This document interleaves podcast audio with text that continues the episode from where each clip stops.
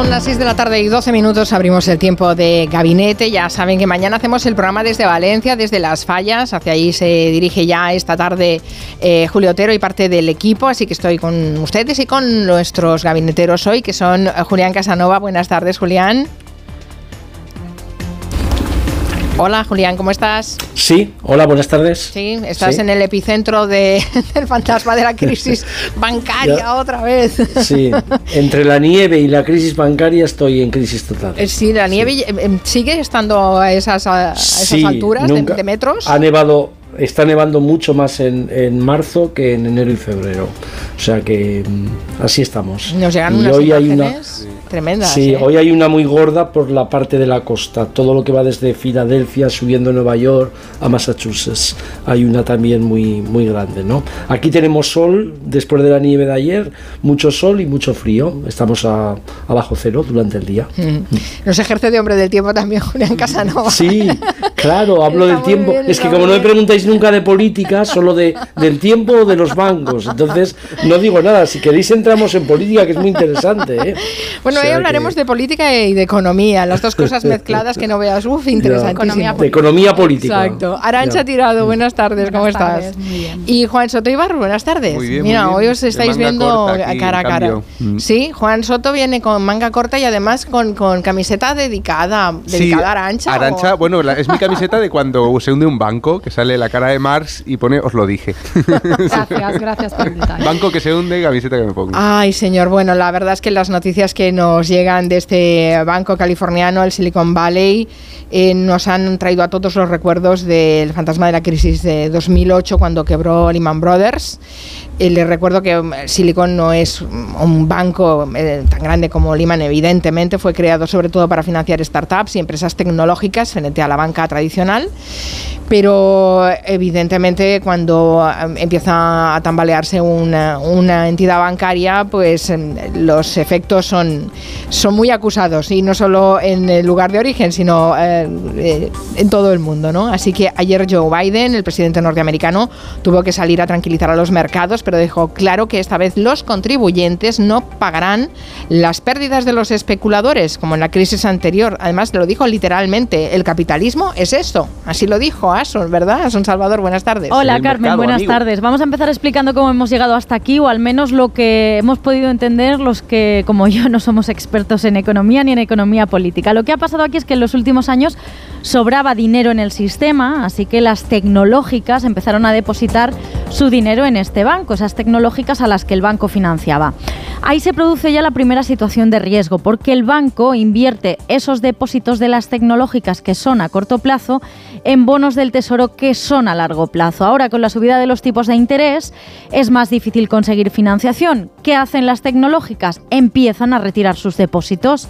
A su vez, en los últimos meses, los tipos a corto plazo suben más que los rendimientos de esos bonos a largo. El banco empieza a tener problemas de liquidez e intenta compensarlo vendiendo bonos, pero no es suficiente porque no es el mejor momento. Entra en un círculo vicioso, digamos que tiene una vía de agua, pero no da abasto, no tapona suficientemente rápido como para frenar todo el agua que le va entrando. ¿Qué pasa al final? Pues que cae el banco, los problemas se extienden al Singapore Bank y en pocas horas las acciones de las entidades financieras empiezan a caer en todos los mercados internacionales. Lo hemos visto aquí también en España porque los bancos españoles son de los que más han caído. Así que ayer, a primera hora allí en Estados Unidos, pero ya por la tarde para nosotros, compareció Biden a lo Draghi. Draghi cuando dijo aquello de haremos todo lo que haga falta para salvar al euro y será suficiente. Ayer Biden dijo algo similar y además anunció un rescate, eso sí, parcial. Todos los clientes que tenían su dinero en nuestros bancos pueden estar seguros de que su dinero estará protegido. Eso incluye a las pymes que hacen negocios con esos bancos y deben pagar sus nóminas, sus facturas y seguir abiertas. Ninguna de las pérdidas será asumida por los contribuyentes. Eso quiere decir que los depositantes podrán recuperar su dinero, pero esta vez se hará a través del Fondo de Garantía de Depósitos que financian los propios bancos y no saldrá de las arcas públicas como en 2008. Tampoco se va a rescatar accionistas y bonistas, porque dijo ayer literalmente Biden, asumieron un riesgo a sabiendas y han perdido su dinero. Así funciona el capitalismo, frase literal, como recordabas al principio. Hoy ya los mercados han empezado a recuperarse, ha subido en Estados Unidos, sube el Nasdaq, sube el Dow Jones, el índice de referencia un 1,15. Aquí el IBEX acaba de cerrar finalmente con un alza del 2,23, pero las bolsas asiáticas todavía hoy han acabado la sesión con pérdidas. Pero claro, las consecuencias pueden ir más allá de los mercados financieros. La pregunta que nos estamos haciendo desde hace 24 horas es si esto puede ser el germen de otra crisis financiera como la de 2008. ¿Qué va a pasar con los precios? Hay que recordar que estamos en una época de inflación, con una guerra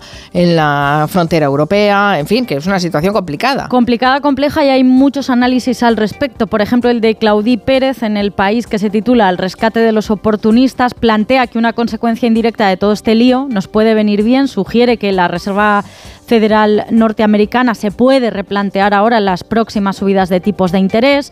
También recuerda este analista que en 2008 sucedió lo mismo, es decir, que aunque tenga consecuencias que nos puedan parecer a priori positivas, también en 2008 se dijo que podía ser algo puntual, muy localizado, no es nuestro problema, dijo el ministro alemán de turno en aquel momento, y luego pasó lo que pasó, así que es inevitable acordarse de aquello. Pero otros analistas, como el experto financiero José Ramón Iturriaga, creen, eh, por el contrario, que estamos ante algo que es temporal, y así lo ha explicado esta mañana aquí en más de uno de Onda Cero. Pero yo creo que en tanto que esto no es un problema sistémico de la banca y que desde luego no es extrapolable al resto del sistema financiero americano, y mucho menos al sistema financiero europeo, bueno, yo creo que esto va a ser bastante, va a ser bastante temporal, ¿no? No, va, no creo que vaya a durar mucho.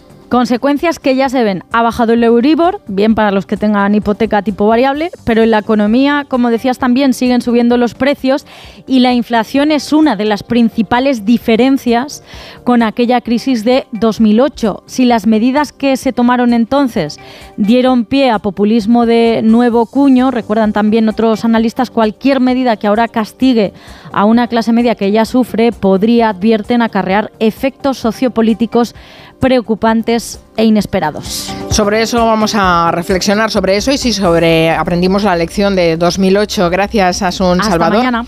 Eh, Julián, no sé cómo, ya que está en Estados Unidos voy a empezar con él porque no sé cómo se está explicando, qué es lo que se está explicando eh, allí en Estados Unidos. Bueno, aquí se está explicando qué tipo de banco era este, que no es de los grandes, pero es el decimosexto banco, que, está, que es importante. Se está explicando que los activos del banco eh, estaban llenos de empresas como firmas de criptomonedas o tecnología, y sobre todo están explicando qué significan las, las medidas de, de Biden, ¿no? Yo creo que la primera reflexión es el, la fragilidad en la que vivimos, que a ti, Mari Carmen, y a vuestro programa y a Onda Cero y a Julia Otero os va muy bien porque cada día tenéis una noticia de estas así como espectaculares. Sí, sí, no, unas sacudidas que vivimos al filo del. No, pero es desconcertante. es, es, desconcertante que uno está viendo los Oscars y al día siguiente le aparece esto y al día siguiente le aparece otra más, más gorda. O sea que yo creo que eso es, eso es interesante porque siempre que hablamos de fragilidad hablamos como de, de la democracia, de algo estable, de a largo plazo, pero esto está sacudiendo de una forma muy clara. ¿no? La, segunda, la segunda observación que me gustaría hacer es que creo que sí que hay una diferencia entre los inversores que apuestan por el riesgo y la gente que tiene dinero en esos bancos. ¿no? Y eso es muy difícil diferenciarlo por mucho que eh, Biden haya intentado diferenciarlo, porque el capitalismo no es, no es apacible con unos y cruel con otros, ¿no? Cuando, cuando pierden, básicamente pierden siempre los mismos, o por lo menos los que están arriba tratan de salvar siempre a los mismos. Esa es la segunda, la segunda reflexión. La tercera respecto a eh, ¿qué, similitudes tiene esto con el famoso rescate bancario de España del 2012 eh, y el rescate bancario que dejó a países tiritando como, como a España, a Grecia, a Italia, a, Portugal, pues evidentemente la gente cuando trata de establecer la comparación siempre dice, no, no, si es que ya, ya eh, aprendimos la lección de entonces. Pero bueno, las consecuencias de aquel rescate fueron tremendas y algunos no han salido de aquellas consecuencias. Es verdad que hubo regulaciones bancarias, más concentración, menos bancos eh, que eh, en 2012, pero, pero en realidad de aquel rescate se recuperaron muy poco dinero. Es decir, aquel rescate que pagamos entre todos, el dinero que realmente después ha recuperado el Estado para inversiones, porque es un dinero que deja de invertirse en otras cosas, que este también es el tema. Biden puede poner dinero, la Reserva Federal puede poner dinero, pero ese dinero para rescatar bancos que han eh, estado en riesgo o que han hecho políticas de riesgo ya no va a educación, ya no va a infraestructuras, ya no va a sanidad, ya no va a otras, a otras partidas. Creo que este es el, punto de preámbulo que a mí me gustaba me gusta eh, destacar. Muy interesante. Hay una cosa que, que, no hemos dicho, pero que también vale la pena saberlo, y es que algunos de, la, de los elementos reguladores del eh, mercado bancario en Estados Unidos fueron derogados por Trump en su presidencia. Es decir, que eh, encima no hay un supervisor claro, y si había un supervisor, pues se, se, le han dejado sin, sin competencias. Perdona, solo por lo, que por lo que decías antes del populismo, porque las medidas, las medidas medidas populistas tienen que demostrar a la gente que el, gobierno está protegiendo a los, a los menos necesitados. Entonces es el discurso, ¿no? Estamos en un país en el que la libertad individual es fundamental, ese es el discurso de Trump. Nosotros, al contrario que hace la burocracia y el establishment desde Washington, protegemos de verdad a los que lo necesitan y además ya sabemos que los americanos cuando tienen oportunidades es el, el, negocio individual el que sale adelante. Mm. Con esto se desprotegió a todos, con esto nunca hay un sistema de sanidad y con esto además Trump quitó cualquier proceso de regulación que afectaba sobre todo a los grandes bancos. Eh, ¿Coges la palabra Juan o Arancha?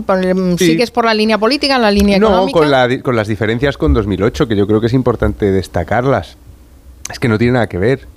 Eh, lo que ha pasado ayer pues tiene que ver en, los titulares de Banco Americano, que se pega un, trastazo, pero no, pero no tiene nada que ver porque la de 2008 fue una crisis de activos, activos tóxicos, eh, los créditos, se, se, hicieron productos de alto riesgo para inversión con créditos que se sabía que no se iban a pagar, estaba asociado a la, a la, a la inmensa cantidad de crédito que se dio durante aquellos años a gente sin controlar en absoluto, a gente y empresas también, sin controlar en absoluto que eso pudiera tener retorno o no.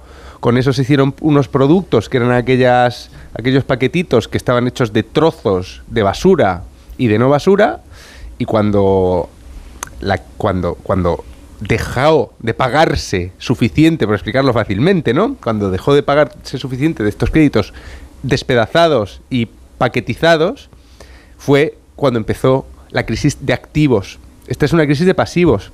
Lo que ha pasado con estos dos bancos, sobre todo con el, con el primero, es que tenían eh, el dinero, que un dinero que tenían que mover muy rápido por la actividad de las empresas que lo estaban poniendo, que eran de, inversión, criptomonedas eh, tecnológicas, etcétera, no solo americanas, sino muchas de Asia, por eso en Asia están así, y estaban invirtiendo parte de ese dinero en lo contrario que un capital de riesgo, que son los bonos del tesoro. ¿Qué pasa? Los bonos del tesoro son muy lentos.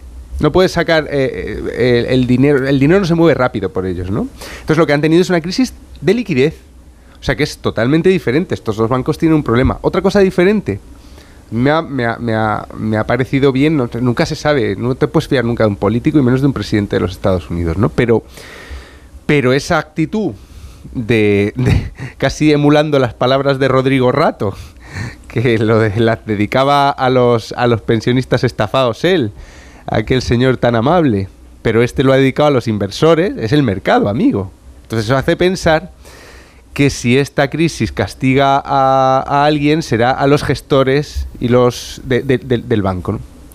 La gente que ha estado jugando una, mal. Una cosa es que te engañen con un producto tóxico como fueron las preferentes, y otra cosa es que tú asumas el riesgo de invertir en un producto que es mm. inestable. Sí, pero en, el, en el caso de estos bancos es que lo que han hecho es gestionar mal el dinero. Vuelvo, vuelvo a decirlo, es de pasivo. El problema es que donde han invertido el dinero no, o sea, donde han invertido el dinero no había la, la, suficiente flexibilidad y agilidad para retirarlo o para devolverlo en caso de que los dueños del dinero, que son esas empresas tecnológicas, lo, necesitaran para ampliar inversión para lo, que, para lo que les diera la gana, ¿no? Y eso es lo que ha pasado. Al final ha sido como un pequeño mini corralito allí, con, con el, dinero no estaba disponible, ha sido de liquidez.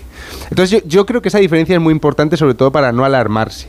Pero me ha hecho mucha gracia que esto, vamos, yo tampoco soy ningún experto en, en cosas de estas financieras, ¿no? Pero esto te, eh, esta mañana podías leerlo en, los medios financieros estadounidenses, ¿no? Que había varias columnas de opinión de gente que yo más o menos me fío, ¿no? Que llamaban a esta tranquilidad, estableciendo muy claramente la diferencia entre lo que pasó entonces y lo que, lo que estaba pasando en este momento, ¿no? Pero a mí me hace gracia que esto cualquier lector no avezado como yo mismo podía más o menos sacarlo en claro, mm, con muchas dudas, pero sacarlo en claro. Y sin embargo, la reacción de los mercados siempre es la misma.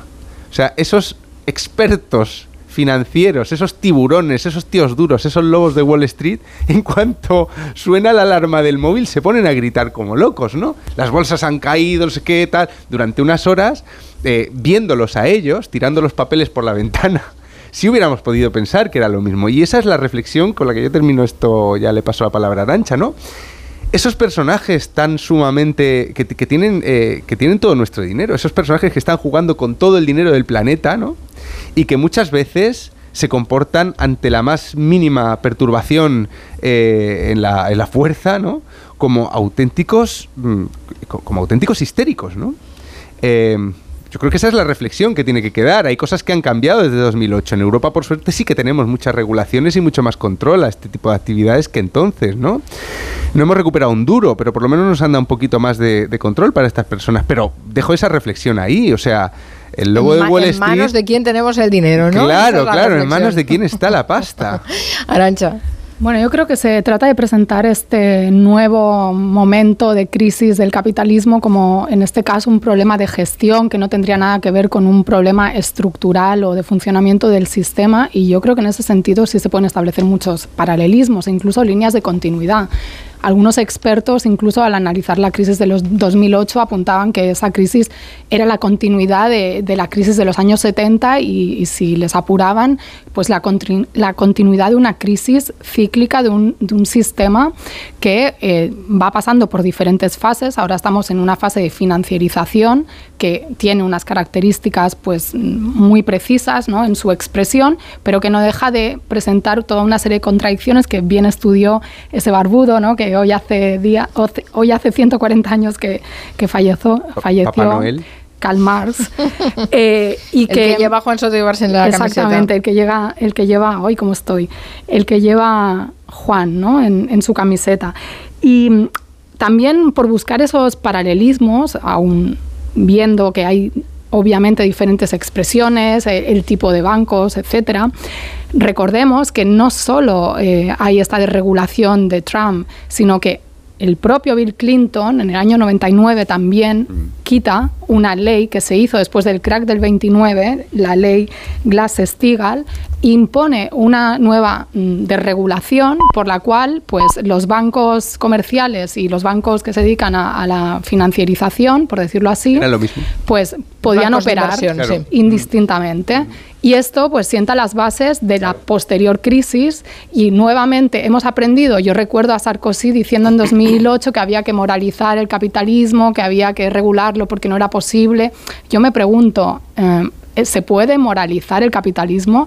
Lo que vemos es que no. Dudosamente. Dudosamente, porque la lógica... Puede controlar a, los, a, la, gente que juega en ese casino, pero controlarles. Es que precisamente... No esperar que sean buenos. La lógica del capitalismo es una lógica de maximización de beneficios y, y, bueno, y reducción de gastos a costa de lo que sea. Y más de este capitalismo que ni siquiera tiene conexión con la actividad económica de las empresas, ¿no? Que una empresa que, que vende mucho se puede hundir mañana por lo que están haciendo eh, sus inversores, ¿no? Sí, y que además esto también plantea pues unas contradicciones estructurales del sostenimiento de este funcionamiento, porque bueno, mm, como diría más, la valorización del capital pasa por, por la economía productiva, no por esta economía, digamos. Pasaba entonces, claro. Bueno, pero, pero tiene ahí su punto de, no sé cómo definirlo, pero su punto de insostenibilidad. Entonces, yo quería apuntar que estamos en un sistema eh, que parece que es todo tan grande, tan complejo, porque recordemos en la crisis de 2008, esto que comentabas tú de la titulización,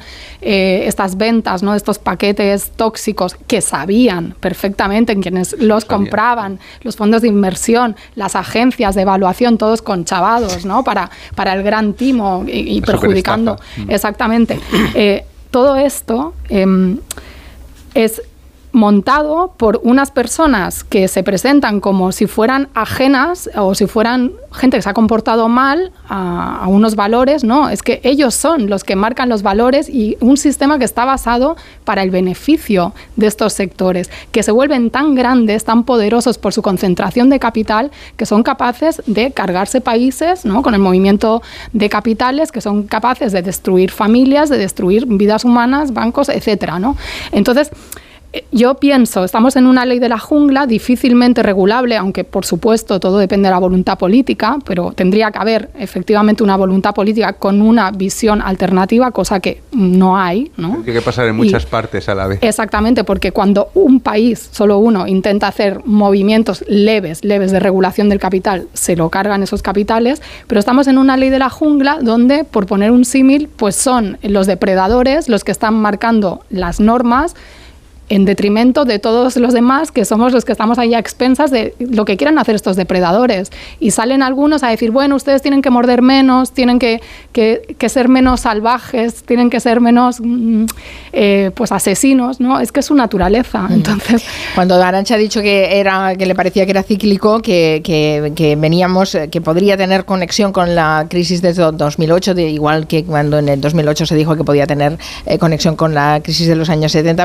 he pensado en, las consecuencias políticas de todo eso y he pensado rápidamente en Julián Casanova, que seguro que si eso es cíclico lo habrá estudiado.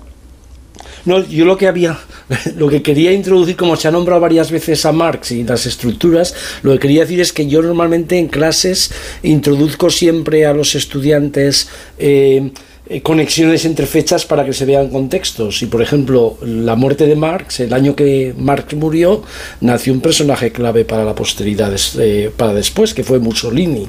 Es decir, si uno, si uno ve que la muerte de Marx significa el nacimiento de Mussolini, se da cuenta que algo empezaba a cambiar, pero el capitalismo acababa siendo estructural.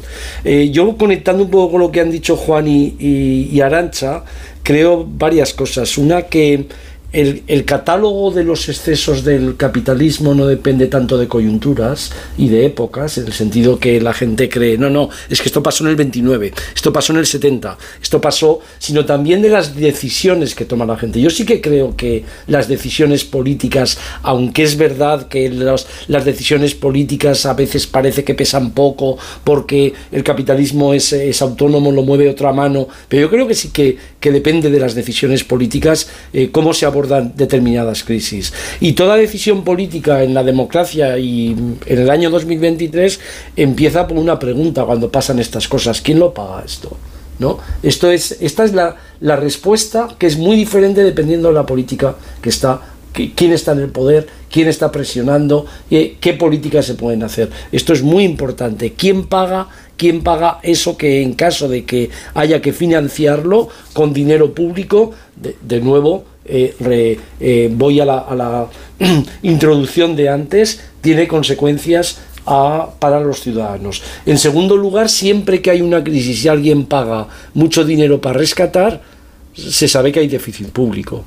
Por ejemplo, el déficit público aumentó desde el año 2012 en España. Se regularon muchas cosas, se invirtieron 58.000 millones. El Estado invirtió metió en el sector financiero 58 mil millones. Según los, los economistas que han contado, solo se rescató, o sea, solo se devolvió o se ha recuperado un 10%, unos 6 mil millones. Y eh, por el camino se quedaron cosas como Bankia ¿no? Nos acordamos de todo esto. Entonces, desde ese, punto de, desde ese punto de vista, yo creo que estas cosas no son coyunturales. Estas cosas pasan porque desde hace muchísimo tiempo ¿eh? había, había un sistema estructural que alimentaba eso. Por ejemplo, ¿qué pasó en España? Pues que había un crédito muy fácil y sobre todo, por supuesto, promociones de inmobiliarias, promociones de construcción sin freno. Nos acordamos también de eso.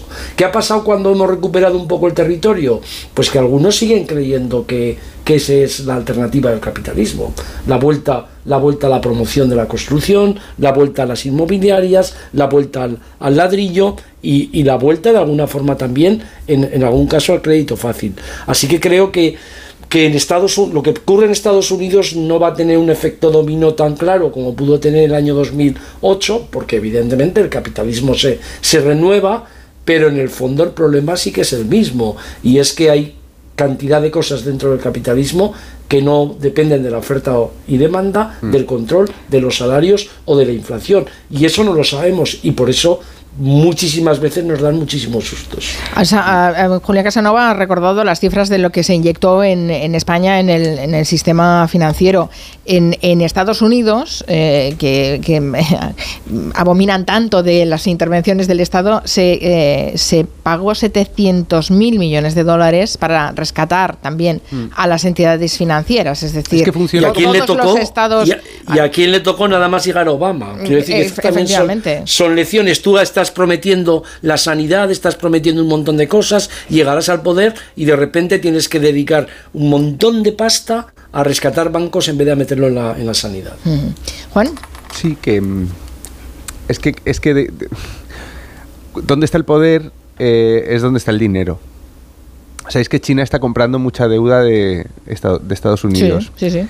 Em, es que al final el sistema que se ha terminado creando eh, eh, es algo muy difícil, no ya de combatir, eh, muy difícil de reformular y muy difícil de reformar y muy difícil de paliar, porque es que nunca, están las, nunca está el dinero allá donde tú puedes atajarlo. Es como enfrentarte a un espectro desde cualquier nación, incluido Estados Unidos. Si es que no, Estados Unidos no es de los estadounidenses. Empezando por ahí, por las, por las, las crisis de deuda que veremos en el futuro, me imagino que serán tremendas, ¿no? Porque ¿de quién, a quién pertenece a España? ¿Los 40 millones que votan? No, la deuda es un 120%, ¿no? De, pues, ¿Y a quién pertenece España? Pertenece a empresas como estas, al final son inversores. Con esa deuda están jugando en los casinos. Y da igual lo bien o lo mal que lo haga el gobierno, porque es que no es suyo, no es nuestro el dinero. Entonces, bajo, sobre esta falsedad de la soberanía económica, se hace muy difícil pensar cualquier otra cosa que no sea, pues esto, lo que hace la Unión Europea ahora.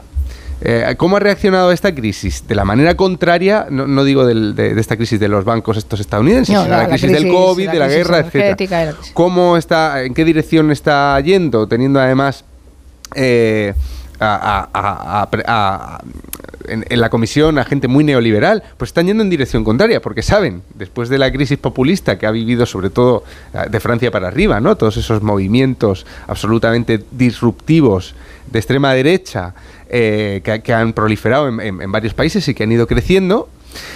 Em, Europa sabe que se juega su supervivencia política, pero se juega la supervivencia política de lo que entendemos por Europa, de las instituciones europeas, de, todo este conglomerado que tenemos de eh, burocrático y de derechos y, de, lo que hemos acabado montando aquí después de la Segunda Guerra Mundial. Pero sigue sin ser nuestra Europa. O sea, es que estamos hablando de un sistema que está muy por encima de la voluntad incluso de la Comisión Europea, etcétera. Entonces, ¿qué puede hacer? Pues si ellos detectan que hay un peligro, luego hablaremos supongo de eso, ¿no? De, auge populista, si nos pega otra crisis fuerte económica y la gente se queda ya con el nihilismo que tenemos amasado encima otro palo, pues las instituciones políticas saben que ahora tienen que aflojar que tienen que aflojar y que el discurso tiene que ser que esta vez no lo van a pagar los de abajo, sino que le van a dar con la regla en las manos. ¿A quién? ¿A quién le van a dar con la regla? ¿Quién está moviendo? ¿Tú crees que estamos aquí está aprendiendo? Que, las instituciones están viendo claramente que tienen que salvar a los ciudadanos y no quieren perder políticamente. que el dinero que nos han metido por el COVID. Es un movimiento táctico. Táctico, por supuesto. Yo digo que es táctico, ¿eh? Y, por la propia supervivencia. Exactamente, por la, propia supervivencia del sistema, de las instituciones y de quienes aspiran a seguir gestionando las, lo que pueden, lo que ese capital les deja gestionar. ¿no? poco más pueden hacer. Porque yo creo que es una gran lección para la izquierda y hemos visto resultados electorales en ese sentido, cuando cierta izquierda o ciertos tecnócratas se han puesto pues a hacer los recortes, aplicar las políticas de austeridad, etcétera, etcétera, pues lo que ha tenido ha sido una desafección política, un rechazo hacia la política, una antipolítica que ha derivado pues en la llegada al gobierno de fuerzas hasta de ultraderecha. ¿no? El caso de, Italia pues es bastante elocuente y sin mencionar el tema previamente de, Trump o sin mencionar, si nos vamos a la historia, pues qué, sucedió después del crack del 29, ¿no? También.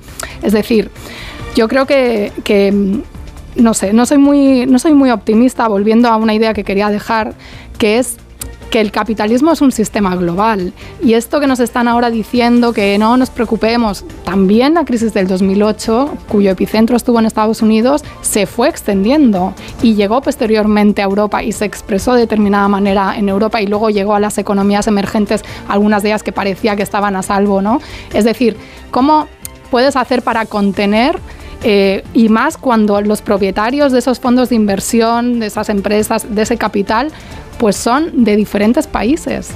Claro, la, economía global es esto, ¿no? También. Eh, vamos a hacer una pausa y traslado también a los oyentes la pregunta que nos hacíamos eh, a propósito de esta sombra que nos ha recordado la crisis financiera de 2008. Si creen que hemos aprendido algo, 638-442-081.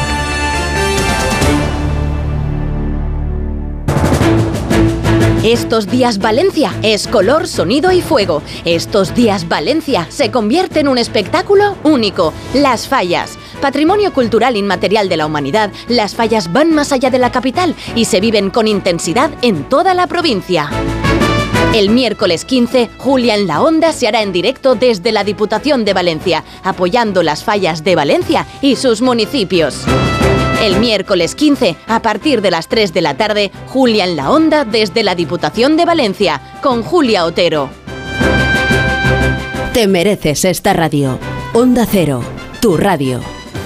Soy David de Carlas. ¿Tienes un impacto en tu parabrisas? Ya llevas días con esto, ¿no? Ah, es pequeño, no pasa nada. Pues puede romperse si no lo reparas. Pide cita directamente en carlas.es y en 30 minutos repararemos tu parabrisas. Carglass cambia, Carglass repara. Dos cositas. La primera, ahora que suben los precios de todo, tú también me lo has subido. La segunda, yo me voy a la mutua. Vente a la mutua con cualquiera de tus seguros y te bajamos su precio, sea cual sea. Llama al 91 555 5555. 91 555 5555. Por esta y muchas cosas más, vente a la mutua. Condiciones en mutua.es. Esta semana, el mayor bote de la historia de Pasapalabra ya tendrá un ganador. Rafa. Por este, por este es Rafa. ¿Quién se lo llevará? Pasapalabra. De lunes a viernes a las 8 de la tarde en Antena 3. La tele abierta. Con 5G, con 5G.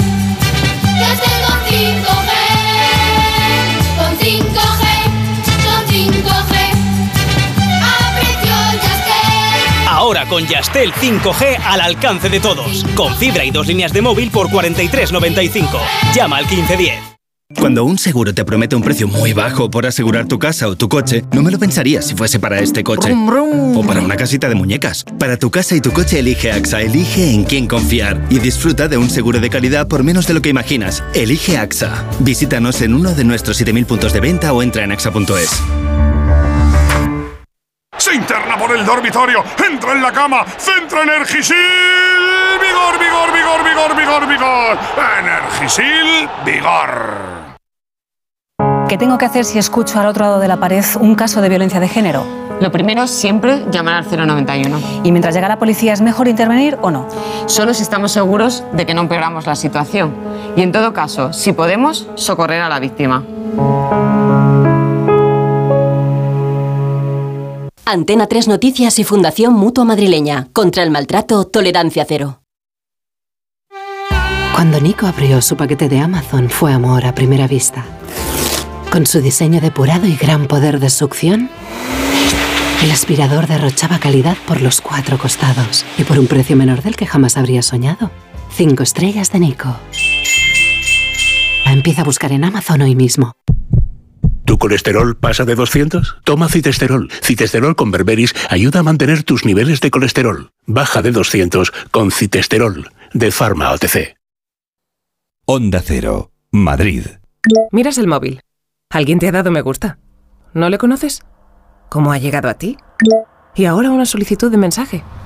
¿Qué quiere? La captación de mujeres por redes sociales es una realidad que empieza con un like. Ayúdanos a erradicarlo. Denuncia. Pacto de Estado contra la Violencia de Género. Comunidad de Madrid. Porque quieres renovar tu baño y tu hogar y convertirlos en un espacio confortable y moderno, Coisa Sanitarios te ofrece todo lo que necesitas. Azulejos, muebles, mamparas, calefacción, proyectos personalizados y las mejores marcas a los mejores precios. Renueva tu baño, renueva tu vida. Encuéntranos en grupocoisa.com. Coisa, nos mojamos por ti. ¿Alguna vez has soñado con ser más alto? Con los zapatos altos.com podrás crecer hasta 7 centímetros sin que nadie sepa cómo. Diseño, calidad y comodidad de altura. Solo tienes que visitar www.masaltos.com y elegir los que van más con tu estilo. Recuerda, ya puedes ser más alto sin que nadie sepa cómo. Masaltos.com Renault. Hablemos de coches. Hablemos de tecnología. Hablemos del placer de conducir. Hablemos de Renault. Aprovecha los días únicos del 10 al 20 de marzo para llevarte tu nuevo Renault con las mejores condiciones. Más información en Renault.es. Descúbrelo en la red Renault de la Comunidad de Madrid. Olvídate del pasado y enchúfate al futuro. Los vehículos eléctricos están aquí para quedarse. Si piensas dar el paso, en Fenía Energía te lo ponen muy fácil. Sus agentes energéticos son el mejor aliado para asesorarte en la compra e instalación de un cargador. Entra en feniaenergia.es y recibe una oferta personalizada. Star Wars, Indiana Jones, El Rey León, Piratas del Caribe. Las mejores bandas sonoras de John Williams y Hans Zimmer, interpretadas por la Hollywood Symphony Orchestra. 16 de marzo, Teatro Real. Entradas en nkprodarte.com o en taquillas. A la hora de alquilar, ¿experimentas el pánico de elegir el inquilino adecuado? ¿O confías en la selección de un inquilino solvente y fiable a los especialistas en protección a propietarios? Cada día somos más los que disfrutamos de la protección de alquiler seguro. Llama ahora al 910-775-775. Alquiler seguro. 910-775-775. ¿Fueron auténticos los diarios privados de Hitler? ¿Existen las pirámides perdidas en el corazón de Bosnia? ¿Se han cumplido las antiguas profecías? ¿Existió otra humanidad anterior a la nuestra? ¿Quieres respuestas? El Colegio Invisible, Lorenzo Fernández Bueno y Laura Falcó, los jueves a la una y media de la madrugada y siempre que quieras, en la web y en la app de Onda Cero. Te mereces esta radio. Onda Cero, tu radio.